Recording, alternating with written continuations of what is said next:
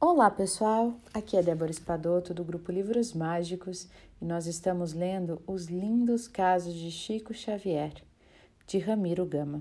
E hoje nós vamos ler o caso número 23.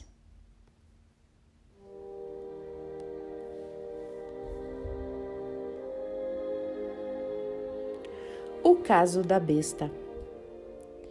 Em 1931, quando Chico passou a receber as primeiras poesias do Parnaso de Além Túmulo, um cavalheiro de Pedro Leopoldo, muito impressionado com os versos, resolveu apresentar o médium e os poemas a certo escritor mineiro de passagem pela cidade. O filho de João Cândido vestiu a melhor roupa que possuía e, com a pasta de mensagens debaixo do braço, foi ao encontro marcado. O conterrâneo do médium, embora católico romano, apresentou o Chico entusiasmado. Este é o médium de quem lhe falei. O escritor cumprimentou o rapaz e entregou-se à leitura dos versos.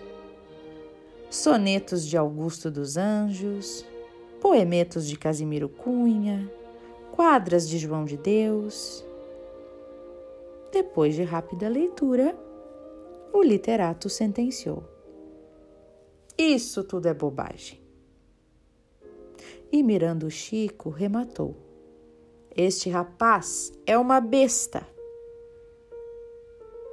Mas, doutor, disse agastado o conterrâneo do Chico, o rapaz tem convicções e abraça o Espiritismo como doutrina? E declarou o escritor em resposta: Pois então, deve ser uma besta espírita.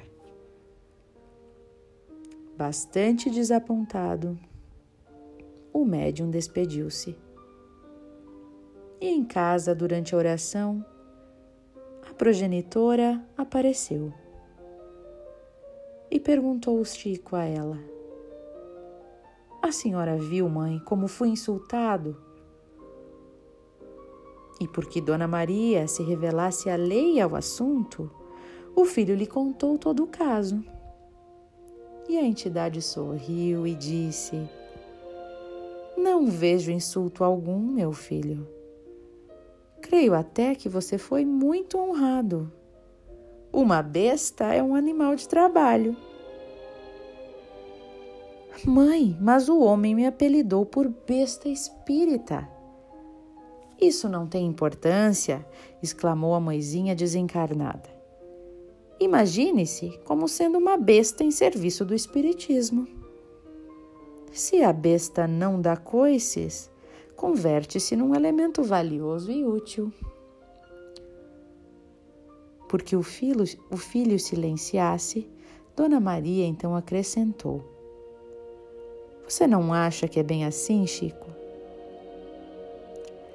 Chico refletiu e respondeu: É, pensando bem, é isso mesmo.